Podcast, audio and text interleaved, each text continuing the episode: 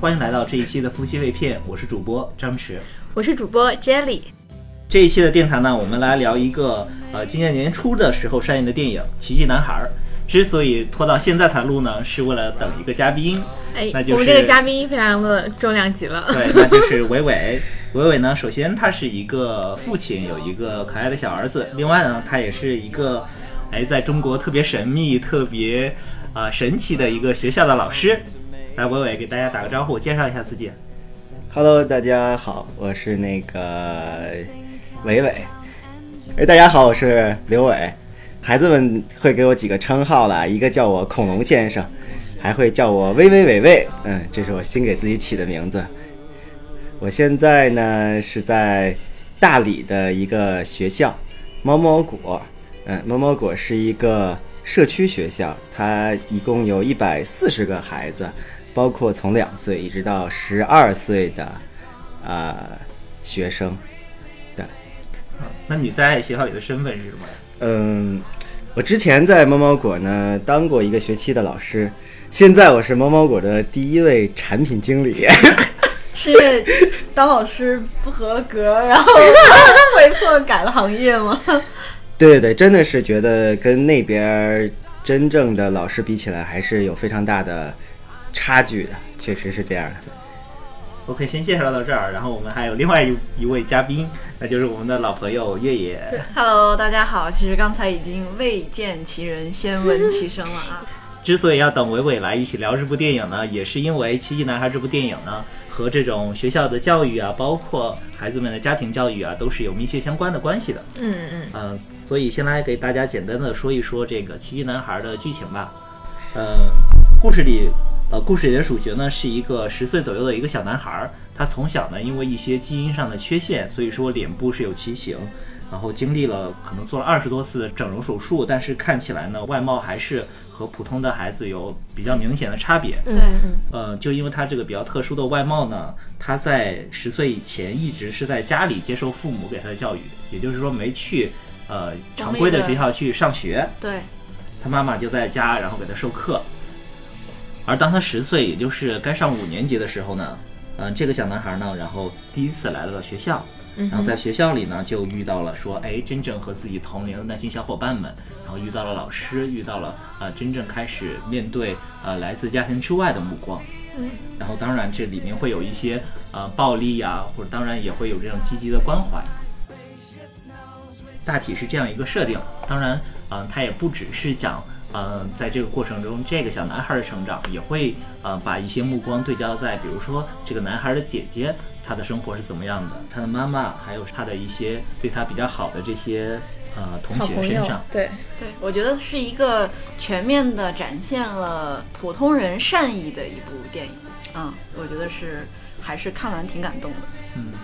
呃，我觉得如果从观感上来说，“感动”这个词应该是呃很重要的一个关键词。对嗯我不知道你们看的时候，包括第一遍看的时候有没有流泪啊，或者说哭呀、嗯，哭好像是没有，但是看完以后觉得特别的温暖，就是他觉就是你觉得他唤醒了你生生活当中很多过往里面让你觉得特别暖心的经历，对，然后就就是。甚至是很振奋的一种感觉吧，我觉得都是就觉得，因为现在的社会节奏也越来越快了，人和人之间其实的关系也也也会变得更加的，比如说疏离或者怎样，那你还能有这生活中还能接受到这样的善意，我觉得是越来越难得。我当时第一遍看完这个电影打了四分嘛，然后给我的就是一个关键词肯定是感动。呃，我觉得呃，它这里面会讲到一些友情，讲到一些家庭教育，然后我觉得可能感带给我感动最深的还是奥吉所在这个家庭给他的爱和关怀吧，嗯让我觉得哪怕他有这样的一个天生的缺陷，但他还是。挺幸福的，对以及我觉得他爸妈对他引导，其实化解了一半他这种人生中的困扰或者说痛苦吧。我记得接力看完之后对我说：“奥吉这种性格呀，呃，这样的小男孩就是自己理想中儿子的形象。哦，对，我的影评最后一句是他是我理想中的儿子设定。对，因为前一个呢，可能就是那个 Little Sheldon，就是谢谢耳朵的小时候，我觉得那也是我理想中的儿子的设定。可能我喜欢就是那种很 很聪明，然后情商和智商都很高，然后又很暖，又很暖，对，然后又很喜欢科幻。但是其实这么早有设定，反而是不太好的一个状态。真的吗？嗯，哎，会可能会给你的孩子很大的压力。是是你孩子多大？三岁。呃，两岁八个月，九个月。对，哎应该是一段还蛮重要的成长时期成长时期。对，那你看完这个电影呢，对你就是你会你会有什么情节让你想到你的儿子吗？呃，首先看的时候会哭了，因为可能有了小孩以后，嗯哼，就是对这里头的感触会更深一点。然后，因为到了猫猫果啊，自己也有小孩了，所以朋友圈里头这个两三千人里头，估计得有这个一千人是父母，所以朋友圈里头也是哭声一片的感觉。对，所以那个时候真的是这个电影朋友圈里头大家各种感动啊。有小孩以后会不一样。然后呢，我是觉着，其实每个孩子都是特别的，或者每个孩子都有自己内心里头可能受伤的一面，或者内心里头比较低谷的那一面。嗯，这个电影里头其实只是用了一个特别的角色，比较夸张的角色。对那其实电影里其他几个孩子也都会有自己内心里头比较受伤的那一面。嗯，其实就像我也说的那样，我觉得包括我们自己每个人心里都会有觉得自己有些孤单或者不被其他人身边的人所理解的时候，只不过是电影中把这个东西放大了或者具象化，说是外表上的一些特征。就我觉得，或者是这么说，你看这个电影叫《奇迹男孩》嘛，其实是他的家人，包括他的朋友共同的创造了这个奇迹。对，嗯然后后来，呃，再来讲的话，我觉得是说，呃，电影或者说故事的好处就在于每个人都有讲述自己的这个理由，或者是苦衷的一个机会。但现实生活中不见得所有人都会有的，而且现实生活中也不见得人会非常的勇敢的面对自己的错误，或者是自己曾经后悔的一个事情。所以，就是你能够迎来那种人物的反转的时刻，或者是人物的弧光，我就觉得就就变得更少了，所以就越发显得它难能可贵。那个我倒想聊一个，因嗯为刚才你们开口闭口的说家庭教育啊等等之类的，我倒觉得呢，从某个角度来说，它不是一个教育片，不是一个讲述教育的片子，或者它反映的不是教育，嗯。对，因为它更多的我们看到的反映是反映的是爱，反映的是感情、嗯。情感，对吧？相处模式，对，然后但从另外一个角度来说，它确实一个是在讲教育的片子，因为从中国整个的环境来看，教育不包括爱。我们说的教育各种各样的是，对知识技能，然后你要跟上时代呀，你要 AI 呀，你要这个各种各样未来的工作什么百分之多少都已经没有了，更多的是这种焦虑带来的等等等等这样的东西。对那其实从我感受到的，真正的教育，尤其是更偏年龄小一点的小学呀、幼儿园呀，它其实更多的里头是充满了情感和爱和情绪的。嗯，对嗯，所以可能从典型的中国家庭的视角来说，它这个片子跟教育没关系。但是如果从我能够感受到的更纯粹一些的教育角度来说的话，它确实是一个在讲教育、在讲家庭的这样一个片子。刚才我们聊到了说这种关系啊，这种相处模式，就是电影中的这种，嗯，孩子和家长间的这种相处模式，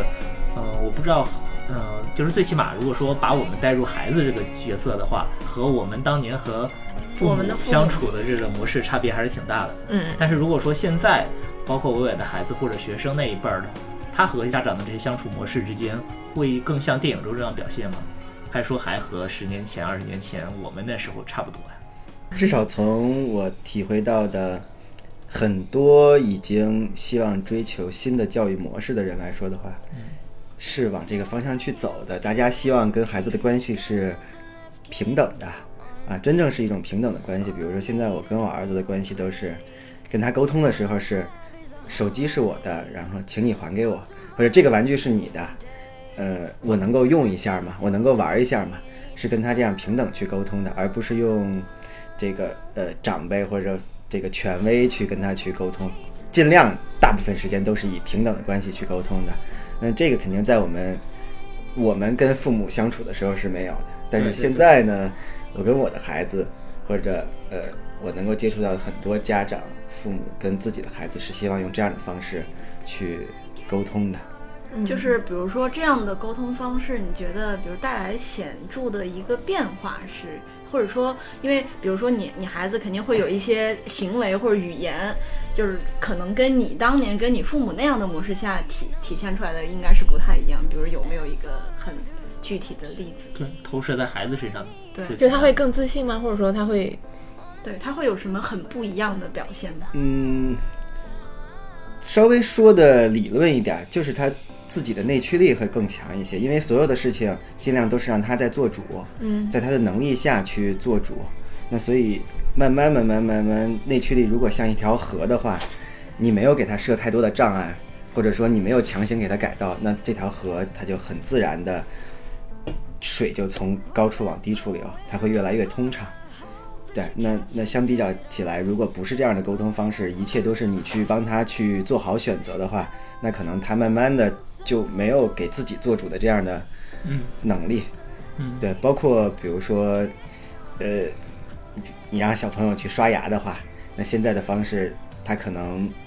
从他的能力上来说是不够的，对吧？他的小的肌肉还没有那么那么好用。但是如果现在你就变成你帮他去刷牙，然后刷牙变成了你的事儿的话，以后他就不觉得这个事儿是他自己的，慢慢就变成所有的事儿都需要你帮他去看，你强迫他去看，他都是被动来接受。那这个就变成一个，他就变成一个被动的孩子，而不是主动去做自己选择的孩子。所以现在所有的事情都希望给他更多的空间，让他去做选择。然后，其实最主要的就是物权，哪些是他的，哪些是我的，什么东西是给他的，嗯什么东西给我的。边界意识是吗？因为以前就有有讲过说，就可能以往的这个中国式家庭，孩子跟父母的关系更没有边界一些，就是我的就是你的，你的也是我的，我们互相之间就比较没有没有权属关系。是的，因为嗯他就他是一个独立的个体嘛，独立的个体，所以你跟他的沟通方式充满了尽可能的尊重，然后东西是谁的，谁应该做为自己做主，这都是相对尽量明确一些的。嗯嗯嗯，对。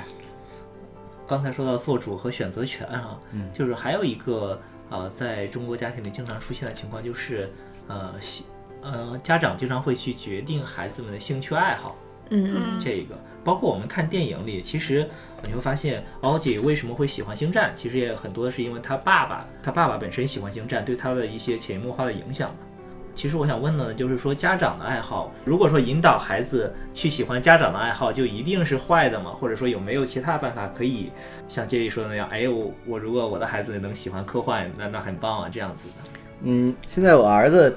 就是最迷的是那个变形金刚里的机器恐龙嘛，嗯对，所以跟他沟通的时候，或者跟他一块儿的时候，是用一种朋友式的方式，然后给他去推荐这个变形金刚要不要看一集。我爸爸小时候非常喜欢看的，然后机器恐龙是因为他本来也会小朋友们会更喜欢恐龙这样的一个很大型的动物嘛，那这时候把这些推荐给他，然后跟他一块儿去看的话会非常好，他就会愿意去接受。那呃，基本上我们沟通现在都是一个相对平等的一个方式。那除非是有一些我实在忍受不了的《熊出没》呀之类的，那可能就在源头上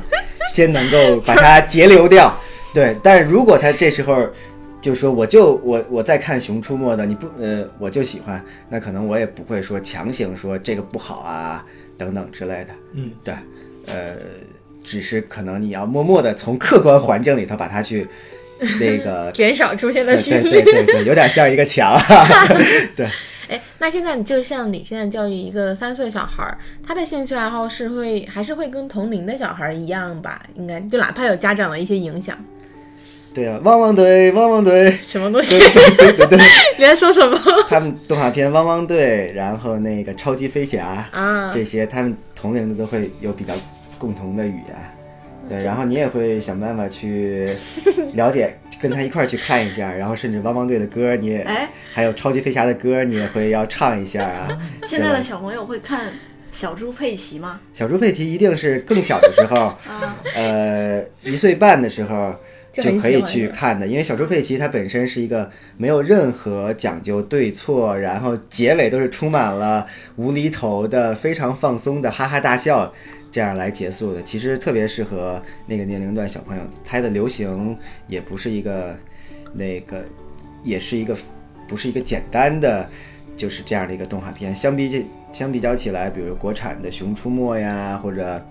呃其他的一些片子，他们太有对错的概念，太有正面人物、反面人物。那些其实不太适合更小的年龄去看，可能更多的是被打飞啊这种比较纯暴力的感官的行为，其其实不太适合小孩。然后如果再小的话，就是天线宝宝。花园宝宝，对，其实天线宝宝所有的细节，我觉得都特别特别的到位，包括第一个镜头就是太阳里头，然后一个笑脸，然后那个小朋友的笑脸的小朋友的视线其实是向下看的，我觉得他是感觉到了小朋友在看的时候。他的角度其实是比较矮的，嗯，所以那个那个电视里小朋友的视线是跟真正看电视的小朋友的视线能够对上。对，是是。我觉得它的细节都特别到位，而且还有比如说，它的情节会一遍一遍一遍在各种集里的重复。嗯，其实小朋友在小的时候他就喜欢这样的重复，他不会对一个事物，这个他觉得重复是不好的，他反而需要这样的重复。这样的重复是一个环境，然后让他具有安全感。就像我们小的时候，让爸妈给我们讲故事，嗯，可能就会重复的讲一个自己喜欢的故事。对，我想问问月野还有 Jelly 啊，嗯就你们看这个片子的时候，你会带入哪个角色呀？当然，伟伟也可以说会，他是不是带入爸爸？我觉得我看这个片子的时候，就是作为一个旁观者的角色吧，就我真的没有去带入任何一个人。我我会觉得就是友情的那个部分的代入感会比较强一点，包括姐姐这个 Via 跟那个 Milanda 的感情，还有这个小男孩跟那个 Jack 他们俩的感情，他们中间都会有一些误会，然后有这个和解，因为这个跟我的一些经历会比较类似，嗯，就是就是朋友之间嘛，尤其小孩子总会因为一些事儿吵架啦，嗯哎，我跟你不好啦，过两天我还能继续跟你做朋友吗？就那个点会让我感觉到特别感动。就是我觉得孩子在小的时候，或者说每一个人在小的时候，还是会非常勇敢的迈出和解呀、承认错误啊这样的一步。但好像长大了这样的时候就越来越少了。这个电影应该是编剧他会真的是把很多孩子成长中的这些部分融进去了，你仿佛一下看了好多个电影的人设，嗯浓缩在了一起。呃，有呃，比如说那个姐姐，整个的这个过程，你发现她好像是其他的几部电影都融进来的那种状态。就每个人都有自己的独白，很多那种大学或者美国高中的青春电影的感觉。对，我记得可能以前看的有叫什么牛呃什么夏天的牛仔裤啊，类似这样的电影，其实都有点那种那样一个感觉。然后包括那个其实很典型的里头的，就是呃呃显得稍微有点坏的那个小孩儿的父母的那样的状态，我觉得也是很典型的一种一种描绘，一种浓缩的场景在里头。还有包括很典型的呃。呃，家庭一个一个儿子一个女儿，然后一条狗，这种就是最典型的一个 美国中产阶级。对对对，嗯其实对我来说，我会比较带入姐姐一些啊，因为给啊在座的三位都不一样。我是 我不是独生子女，我是有一个呃妹妹的。其实包括年龄差，也可能和电影中设定的这种，嗯、比如说我上高中和大学的时候，我妹妹刚好要上初中啊，这样的一个年龄差差不多。嗯嗯，就是我记得我印象比较深刻的是，就是我妹妹出生那一天，我自己啊、睡醒了，嗯在家里，嗯，然后发现我爸妈不在了，嗯然后当时当时我记得还是还是一个床睡，就是我爸妈都出都出去了。呃留了个纸条，还是接了个电话，嗯然后说，哎，我们在医院，然后生你妹妹了，然后，然后我一个人躺在床上，当时就有点儿出神，有点懵，就就突然会觉得，哎呀，是不是爸妈会不爱我了？然后会会受到的关注少一些。那时候几岁啊？那时候应该是九岁，啊，很大了，对，嗯而且很特殊的是，因为当时计划生育的原因嘛，嗯我妹生出来之后就直接送到我姥姥家了，可能我我快一个月了，我才第一次见到她。嗯哼，嗯，在这一个月当中，我可能都会陷入那种情绪里，就觉得爸妈不爱我了，爸妈不爱我了。然后真正当我有一个月的时候，把我妹妹接到家里来，然后我在那里看着她，还没有什么感觉。我还很清晰的记得，我给了她一个玩具，但是你看一个月的小朋友，他基本上就拿不动嘛。然后，但是她突然拿起来的时候，我就特别开心的冲出去对我爸妈说：“哇，妹妹把把我给她的小铃铛拿出拿起来了。”然后那那一刻才真正的说：“哎，有这样一个接纳。”嗯，我我很想知道的是，比如说在你的这个成长过程当中，有没有让你也觉得父母更关注妹妹一点，然后对你关注是真的少，或者你觉得很委屈，或者是什么样的时刻？我觉得，呃，一个就是比较特殊的一点，是我可能很小就可能初二的时候就在外面住校了，然后妹妹是一直在家里嘛，很多时候，呃，我回家的时候。我妈会经常说：“哎，那个，就对我妹妹说，哎，你让着你哥一点。”然后她她好不容易回来一次，然后更更多的可能是这样的感觉。所以其实你们同时在家的时间就很，或者说你妹妹懂事了以后，你同时在家的时间。对她懂事了，我基本上就出去上大学了。对，这也挺好的。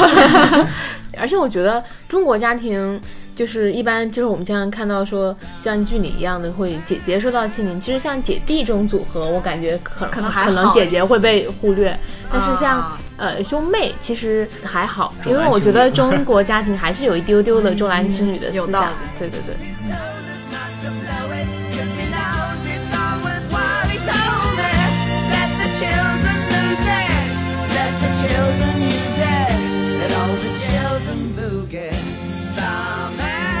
到了大理以后，然后在某某果，嗯，更多的除了接触孩子以后，你其实通过孩子呀，或者说关于孩子、关于教育，其实很多的也在反思自己成长的一个过程。然后，比如说，其实学到非常重要的一个事情或者一个理论啊，给你们白话一下，就是叫什么呢？叫先把自己的杯子来斟满，嗯，就是。肯定都是一个人先要满足自己的这样一个杯子，或者自己的这样一些需求的，对，或甚至是欲望。嗯，然后你的自己的杯子斟满了以后，你可能会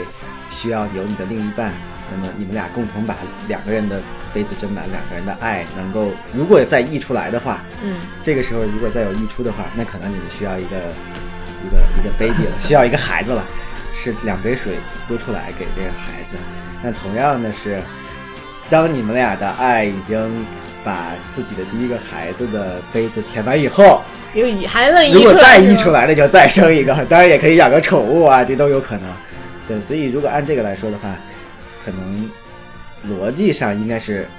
你只要对老大足够好，老大会把他溢出来的爱再给到老二，这可能是一个比较完美的一个爱的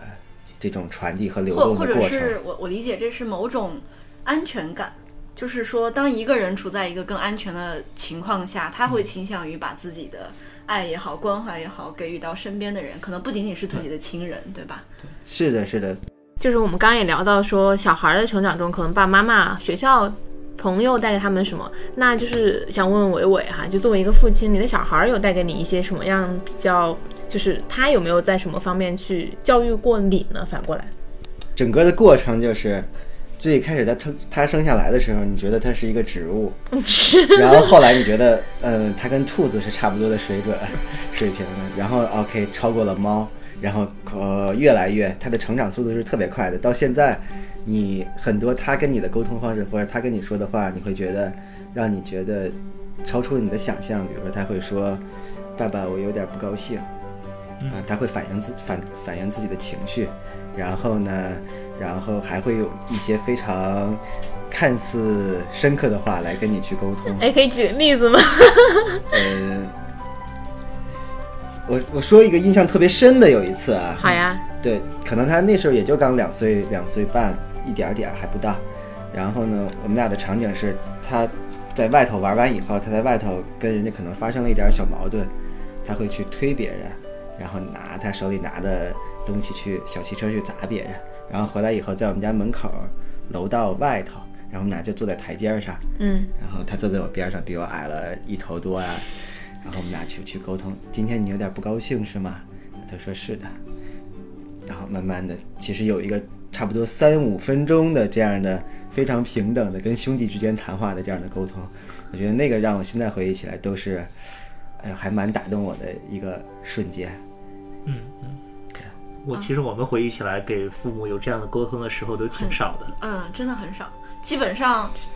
我觉得八零后吧，我不知道啊，就是反正像我要真的想跟父母达到这种层面的沟通，就得靠写信了。就是正面聊几乎是不太可能，就是父母脾气也比较暴，然后我脾气也属于很暴的那种，是然后正面聊没聊两句就要吵了。但是写信可能会诉诉说的话，我觉得就就好很对，一个会吵，另一个可能也是会回避这种比较直接的情感的沟通。我记得就是，呃，我经常住校的时候或者回家嘛，嗯回家每次第二天要走了，我爸就会进屋，就看着想跟我聊聊天儿，嗯但是他也说不出什么，就说：“哎呀，今年这个山东队啊，这个球你觉得能能能得能打到什么水平啊？这个是就就聊一些篮球啊，聊一些相关的东西啊，然后最后来嘱咐你几句。”就是这也是中国，比如那种老一代父母，他们不善于表达自己的嗯嗯嗯情感，就很含蓄的很含蓄，去表很含蓄达包括到现在都是，就是父母都不太说会直接说表达想你了呀，对然后怎么怎么样，我就会引导他们说，我说你是不是想我？你要想我你就直说。对我爸就死活也不会说出这句话，嗯，我感觉现在八零后的父母就应该还好，对，可能会更你你应该会很直接的去跟你儿子天天说我爱你啊，或者说我喜欢你啊，你真棒啊这样子的一些语气吧。对，会说那个，呃，刘德阳晚安，他会说爸爸晚安，然后说我爱你，我也爱你。但是呢，最近呢，我不小心问了一个问题，呃，你是喜欢爸爸呀，还是喜欢黑猫警长啊？然后那个他说我喜欢黑猫警长，然后之后呢，就不说晚安了，是对，经常我会说那个，呃，刘德阳我爱你，他说我喜欢黑猫警长。哎呀，感觉已经有这种喜欢的，就感觉有这种怼人的基因是对。是可以传承。哎，我我其实有一个还蛮，或者说这个电影里面给我特别感触深的一个镜头，就是 Augie 不是在学校受了委屈，回来以后他妈妈教育他嘛，就说他说每人的心灵是一个地图，然后脸的痕迹是也是一个地图的这一段儿，我就我就在想的是，比如像像伟伟现在这样的呃80后家长对，然后和 孩子之间，当孩子遇到委屈或者是什么的时候，父母是怎么跟他去沟通这件事情，会给他讲道理的？不同年龄段会不一样。嗯就现在刘乐阳，呃，或者说甚至是从我了解的，到了呃差不多三四年级这个阶段，三年级之前，基本上他最需要的，他有情绪或者有委屈的时候，需要的就是你对他情感的完全的接纳。那越小的时候，其实像现在刘乐阳，你完全只是拥抱他一下就可以了。嗯，对，不用讲道理是吗？对他拥抱完以后，他自己的情绪就会恢复。对，包括可能他做错了事情，所谓做错了事情，可能是做的大人不太喜欢的事情，以后他情绪不好的时候，我会跟他说：“你需要抱一下吗？”他说：“啊，要抱一下。”其实抱着，然后抱一会儿就 OK 了。对，很很直接的一种沟通方式。那可能他三四年级之后，自己的发展发展到了他有逻辑思维了，他从情绪，所以小孩儿小孩儿的脸就像夏天的天气一样，对，就经常会变嘛。他活在情绪里头嘛，活在当下。我当下不心情不好了，那你说什么讲什么都都没用。嗯，三年级之后就会不一样。三年级之前，基本上你是要先靠近他，安抚他的情绪，然后接纳他。呃，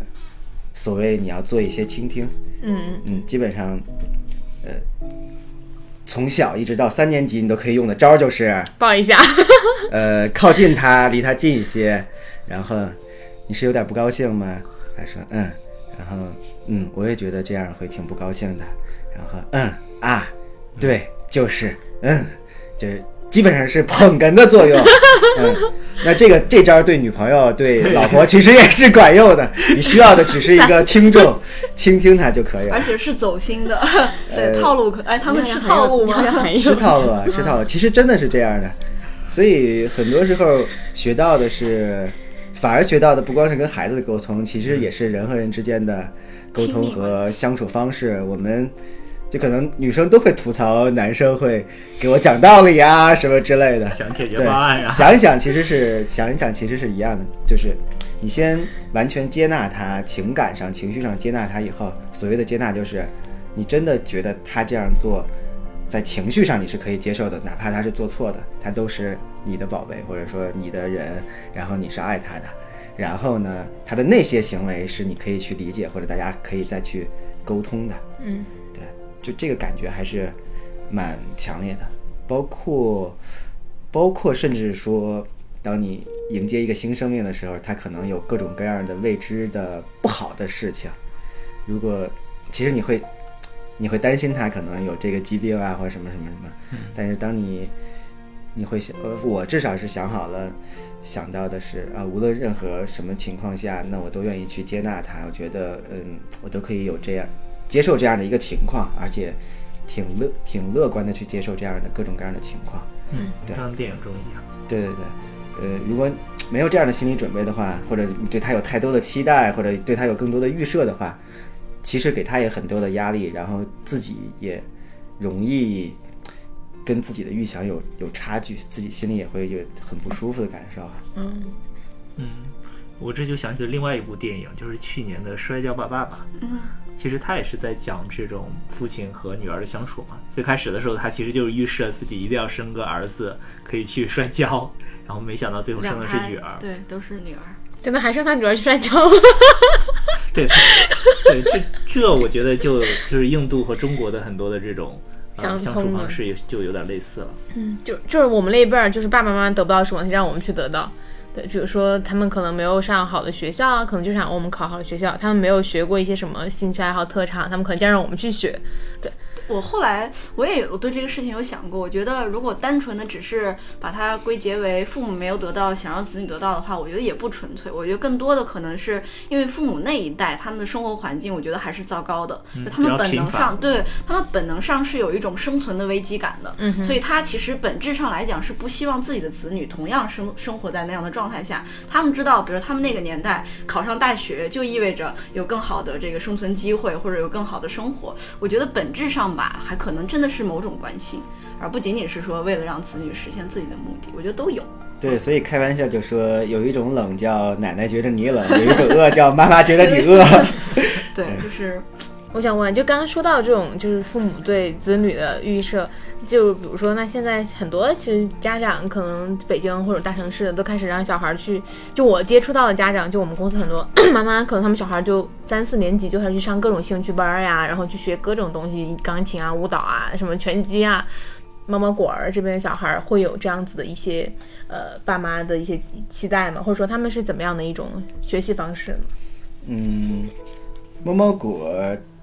它的目标有两句话嘛，一个叫培养感受幸福的能力和终身学习的动力。嗯，这是你们的 slogan。对，这是这是猫猫狗的 slogan。然后还有一个角度说的叫呃自由意志和多元共存。嗯嗯嗯，然后还有一个从结果导向变成动机导向。嗯哼，可能我们原来的所有的评价的体系啊，或者大家的期待都是一个结果啊。我学没有学会这个知识，或者我具不具备这个能力或者素养。嗯嗯嗯，那现在来看的话，可能更主要的在看他的动机，就是他哪怕学了这个或者没学这个，但是他对这个事情的好奇心，或者去学习的冲动，或者他学习的动力，或者他的热情存在不存在？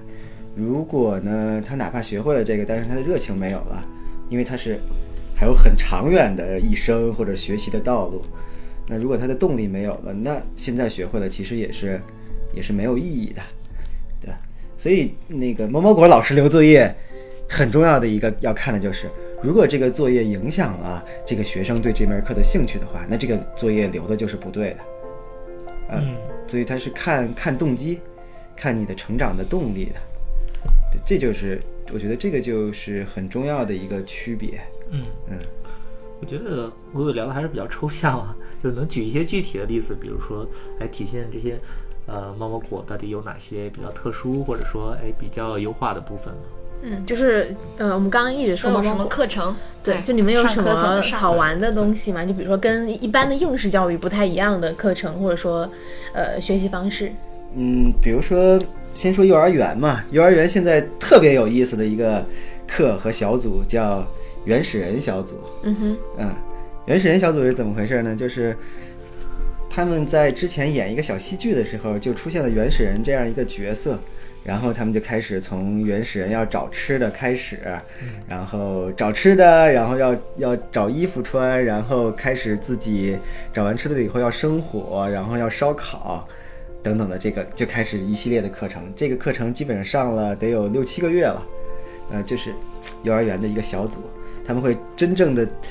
为了吃东西、吃烧烤的时候有一个自己的碗，所以他们会想办法去找泥巴，然后捏成碗，然后想办法自己生火去烧。烧了不成以后，然后他们去说为什么呢？哦，可能这个泥巴里头要掺一点其他的各种各种要素，比如说弄一点草啊、树枝儿啊，或者这个泥土里头是不纯的，我要先筛过去，然后再加水。他们不断的去探索这个事儿。整个这件事儿呢，是随着孩子的兴趣一点儿一点儿，然后老师再去带着他们一块儿去玩儿的，而不是老师预想设置好了，我们这门课要上几个学期，然后都要让你们学会什么，是跟着孩子的兴趣在走的。对，包括现在老师们本来可以说我们要研究盐了，因为你们烧烤的时候不觉着味儿淡吗？但是老师们就想的这个事儿，但是一直等，等等等等等孩子们自己说出，哎呦，这个这个我们要想办法去有点佐料啊。然后如果他们提到有佐料的话，就可以去研究怎么去晒盐了。对，这就是整个课程的一个进展。嗯，小学的课其实也会是，呃，用类似的方式，其实是跟着孩子的兴趣在走，然后你会去感受到你做的这样一个事情，或者你给他上的这门课程，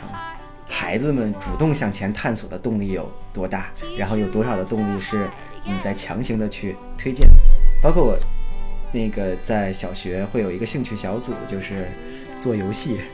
各种身体游戏啊、体育游戏，嗯，然后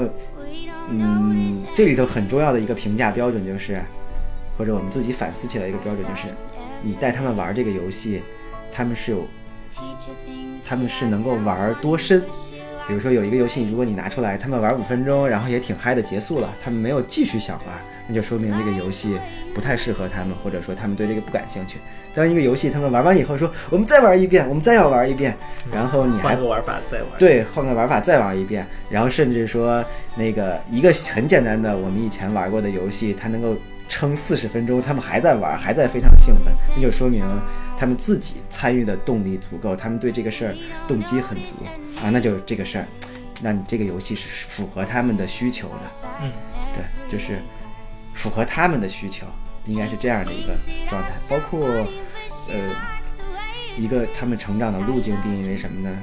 他们对一个事儿有好奇心了，有好奇心以后呢，他们自然的会想去探索，或者说呃他们想跟别人去合作完成一个什么，那么这个时候他们有了自己的目标以后，你再告诉他们一些小知识或者给他们一些小技能，其实是在满足他们的需求，满足他们自己自己心里的需求。嗯，所以知识啊、技能啊、能力啊，其实是满足他们的需求的，满足孩子们的需求的。嗯，而不是让他们学会，这是主要的，是满足他们成长的需求是主要的。嗯嗯，对，这就可能，我觉得是我感受到最大的一个在咱们说教育的思路上的差别。嗯嗯哎，那我很好奇，就是像你刚刚讲的，让小孩自己去探索。那现在中国这种教育，其实可能就是给孩子设定一个目标，让老师去教他们。嗯，那你们这种就是探索式，或者说让小孩自己去一步一步往前的去自我驱动的学习这样的方式，节奏上会不会很慢呢？比如说现在你们那边三四年级的小朋友，他们所掌握的知识啊、技能，跟在北京这边的小朋友他们的掌握的知识和技能，会会不会有一个差距呢？嗯，会有这样的一个比较细的时间段的思路，就是三年级之前，其实更多的教育嘛是在育的部分，嗯就是养育他们的心理呀、给他们安全感，因为有了安全感才会有好奇心，在这些部分去做工作。然后呢，三年级之后，他们自己本身的逻辑思维也比较强啦，然后前面的安全感也足了，他们自己探索的能力，或者说他们自己，呃，欲望强了，给他们一些知识的渠道，他们自己学习的能力会强。所以相对来说，三年级之前可能如果对应到我们以前上学的时候的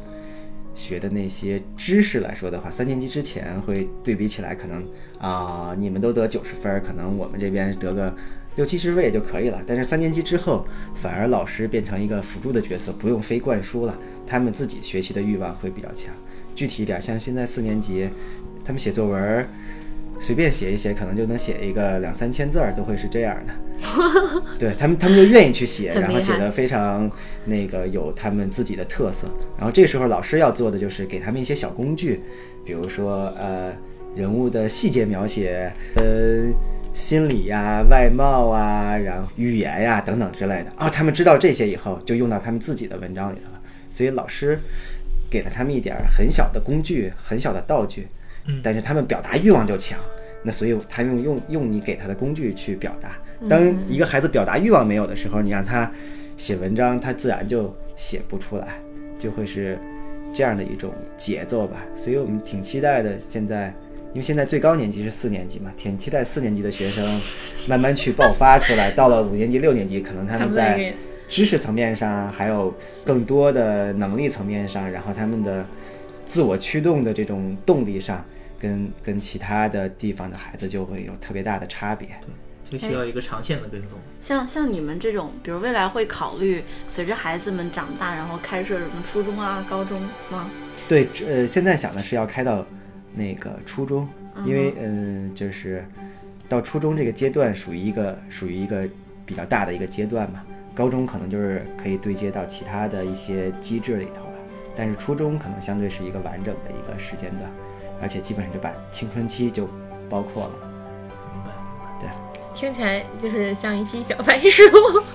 对对对对对，但是会会很期待你们这种学习方式。其实有我这边听着感觉有跟外跟跟外国的一些这种情学学习方式还有一点像啊。社区学校，对或者说一些先进的国外的社区，这种我见过的一些教育理念是扎克伯格做的那个学校。对校，是很很接近的。对，然后像这个电影里的这个学校，其实它我觉得属于比相对传统的一个国外传统的一个学校。公立的，嗯嗯。嗯，对，然后像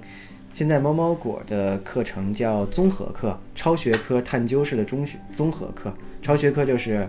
我不是数学、语文这样分开学科的，呃，它是把这些学科融到一起，或者说它可能我们生活中遇到的问题其实是不分学科的，嗯嗯所以用这样更真实的问题给到他们，然后呢，学科知识只是会融到里头，比如说。举个例子嘛，比如说一年级上来，他们面对的一个小课题叫我们的教室，他们没有教室，一进来所有的他们一年级的教室是空的，所以他们就会慢慢的去参观别人的教室，哦，有这个有那个，他们就会把这些东西慢慢的引进来，然后自己去组装椅子呀之类的。然后呢，有了教室以后，他们会定教室的规则，然后呢会去商量做值日，做值日的时候就涉及到。我们四个扫地，我们要公平的去分这个区域，所以就会涉及到面积的这样的概念。当然，这个面积不是让他们真的算的那么准，但是他们就会慢慢融入这概念。然后他们的桌子是不规则的形状的，就涉及到啊，我把这个梯形的形状能够有各种各样的拼桌子的方式，慢慢这些思路就融进去。然后呢，呃，他们定的规则，然后可能需要他们去通过图画的方式或者说字儿的方式表达出来。那这个时候，你发现语文、数学都是在他们真实环境里头需要去帮助他们解决问题的，所以他们自然就有学的动力。对，是是用这样的方式。哎，所以你们是比如说是引进了一些这种国外的教材吗？还是说你们自己的有研发的团队，他们在根据实际情况在研发课程？产品经理定一个课程，对，所以猫猫狗有它特别好的部分，因为它是从幼儿园慢慢发展起来的，所以老师们所有的老师们对孩子的情绪啊、感受啊，都是接纳的特别好的，跟孩子们的沟通绝对是超级典范的，每一句话你都觉得是你值得拿笔记下来当做典范的。对，但是不好的呢，就是太情绪、情感用事了，所以可能产品化或者积累的部分，比如说这些课程怎么来记录下来，然后未来的老师还可以再这样上，这部分做的不是那么到位。那我挺好奇，就是猫猫果这些老师的背景都是怎么样的呀？包括你自己的背景。嗯，大部分老师，大部分最核心的老师都是之前在一个呃希望小学支教过的，对，然后就会他们整体挪过来，四年呃将小学的四个主班老师都是这样的，对，然后剩下的配班老师啊，还有像我啊，都是可能其他的一些渠道再过来的，对，所以大家都是一个特别单纯的一个比较单纯的一种心理状态，然后对孩子的爱和接纳是非常到位的。对，然后对比对比起来，控诉一下中国其他那个就传统学校的这样的感觉啊，就是传统的传统学校的教育让老师失去了爱的能力嘛。嗯，就是你发现那些课堂上是没有爱的，只有只有知知识的教授。对，哎那换一个角度来看，就是比如说站在那群家长的呃角度上，他们是怎么建立对学校，包括对这个老师的信任？我觉得这个共识是建立在大家认为未来的世界就是基于自由意志和多元共存这个基础上，所以它首先我理解，虽然是以孩子为核心才组建起来的，但是其实是反映到每个真实的家家长长自己的需求。就是家长觉得我记得我有之前说过，很多家长都是说，比如说逃离北上广到大理的那种，啊、一种比较悠闲的生活状态。对他们会去希望追求自己理想的一个生活状态，追求更真实的自己。呃，无论这个真实的自己是整天看剧享受，还是说追求更真实的自己跟孩子之间的这种情感的沟通，然后大家希望成为的状态，不是因为孩子所以我到大理来，或者因为孩子寄托了很多希望我要做什么做什么，而是孩子也能够生活得好，同时家长自己也能够过更好的这样的生活。大家保持的是一种平等的状态，包括人和人之间的每个人之间的接触，都是这样的。所以我在想，未来的社会，那真的是每个人都要接受每个人的不同，然后，呃，因为每个人不同，所以大家又都想快乐的话，所以就要有更好的多元共存的这样的机制。所以猫猫我最讲究的就是规则，就规则是让每个人都生活得更 happy、更高兴的一个呃第三方客观的一个事情，而不是我的权力大，所以你要听我的。嗯，对，所以这个我我觉得它甚至就上升到一个更理想的社会形态的一个角度。乌托邦，对，对乌托邦，所以所以老师是什么样，然后家长是什么样，嗯，恰恰那个反映到孩子身上。对大家孩子其实也是也是这样的，所以大家是共同的一个处事方式和沟通方式。哎，那我挺好奇，在这样一个呃氛围下，就是猫窝果的这些学生之间啊，就是孩子们之间，他们的相处模式是怎么样的？也会出现说像什么校园零八呀，或者一些呃其他的现象吗？所以那个刘乐阳最先说会的一些让你觉得还挺那什么的话是，呃，不要，就是可能一岁多刚会说话没有太久以后，就会说不要，学会拒绝不。对，学会拒绝。然后第二个慢慢会学会的就是，呃，在某某果每个孩子都会的就是我不喜欢你这样做，嗯我不喜欢你这样做表。达明确的态度。嗯，就这个其实我不喜欢你这样做，就像一个咒语一样。嗯呃呃，我当你我对你有这样的表达的话，你自然会知道我在表达我这样的一个状态。所以红黄蓝事件不可能出现在某某果，原因就是孩子们直接就会做这样的表达，家长们不可能不知道。啊、但是红黄蓝那种状态就是孩子也不会做这样的表达，所以那么长时间，那么长时间连家长都都不知道。嗯从小他自己对自己的事情就会有决定权，对，这就是最基础的。然后还有规则，具体规则就是物权，哪个是我的，哪个不是我的，就是大家不会说那个你是哥哥，这个玩具让弟弟玩儿。每个人都是从最早的就是自我为中心啊。特别小的时候，就整个世界都是我的，妈妈也是我的，整个世界只有我，都是属于我的。然后慢慢的才变成了，呃，哦，那个有你有我，然后但是这个东西是我的话，你要让他，你要确定这是我的，否则他就没有安全感。这到底是我的还是别人的？其实电影里也有这样一个奥吉的这样的成长弧线嘛。对那句话怎么说的来着？他是说，嗯，不要认为这个全世界每天都是围着你转的，世界上还有属于就除了你之外的其他事情啊。对，所以他的这句话，我觉得挺到时间点的，因为正好四五年级的时候，他们会慢慢的在那个圆圈儿，在那个自我为中心里头往外去走，他们会认清到哦，这个世界，然后还有别人，然后慢慢有了所谓的同理心。我对这个东西，我有我的权利的话，嗯，那么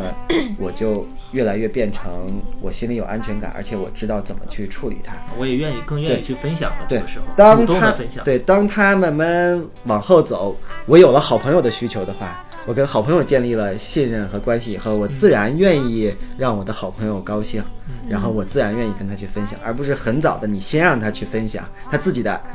自己的安全感还没有，自己的杯杯子还没有斟满，然后你就要给别人。嗯，对，所以其实那个姐姐稍微就有点儿那个表达了这样一个自己的杯子还没有被填满，然后她就要去照顾弟弟或者这样的一个状态。Walk to school all by ourselves. There's dirt on our uniforms, chasing all the ants and worms. We clean up and now it's time to love. 这个里头其实挺高潮的一幕是是两个小孩对，就是奥季的朋友为了他给另一个校园恶霸打架嘛。对，然后其实那时候老师的处理是非常非常的到位的，就是第一步是把他们隔离，对，因为那个时候大家都是有情绪的对，而且不会去判断谁，始终其实也没有完全去判断谁对谁错，嗯，对，然后甚至说最后有对错了，那校长对那个孩子的表达也是，我对你是无条件的信任的，对你做那样的事情，其实是是有你背后的你的一些诉求和你的需求的。无论这个需求是，呃，我只是为了显示一下我自己，所以我去伤害了别人。但是我是可以，第一个我会接受你，然后第二个我相信你可以变得变有变化，变得更好的。这就是我觉得他其实做的非常到位的这样一个状态。然后其实说回来，就是成人之间的矛盾解决起来，其实也可以用同样的方法，同样的方式。第一步就是最主要的就是，如果有情绪的话，嗯就是先做隔离啊，而不是直接去沟通，因为在情绪里没什么好沟通的。然后第二个就是，你可以尝试发一些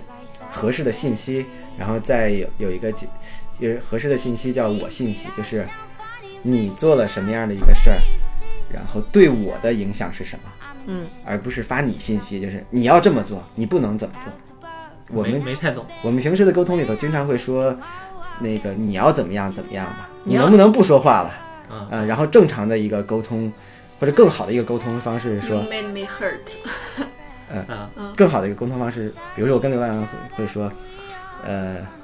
刘乐阳，你现在声音有点大，这样会影响我去呃工作，嗯嗯，是这样的一个沟通方式，而不是说你小点声儿，明白。你小点声是主语，然后我再命令你，然后那个呢是说你做了一个什么事情，然后我怎么样怎么样，对，换换我信息，用我的感受或者你的什么行为影响了我怎么样怎么样，嗯，是个非常好的沟通姿态，嗯，对，嗯跟孩子之间其实也应该是这样，而且它是一个比较一个平等的一个状态。OK，那最后一个问题啊，就是伟伟，那接下来你的一个呃计划是怎么样的？是还会继续留在猫猫国，包括刘乐阳也会继续像你说的那样上到初中吗？还是说也有一些其他的打算呢？嗯，现在我个人感受就是，纵观中国的幼儿园，其实也没有太太看了。就是我觉得幼儿园里头，猫猫果还是一个非常完美的一个地方。对，所以可能幼儿园会还是在这儿上，然后小学呢属于一个特别大胆的尝试，它的教学方法呀这。我但是我觉得可能三年以后，他从幼儿园该上小学的时候，小学也应该是比较完善的一个状态。嗯嗯，我觉得也应该会在猫猫果去上吧。然后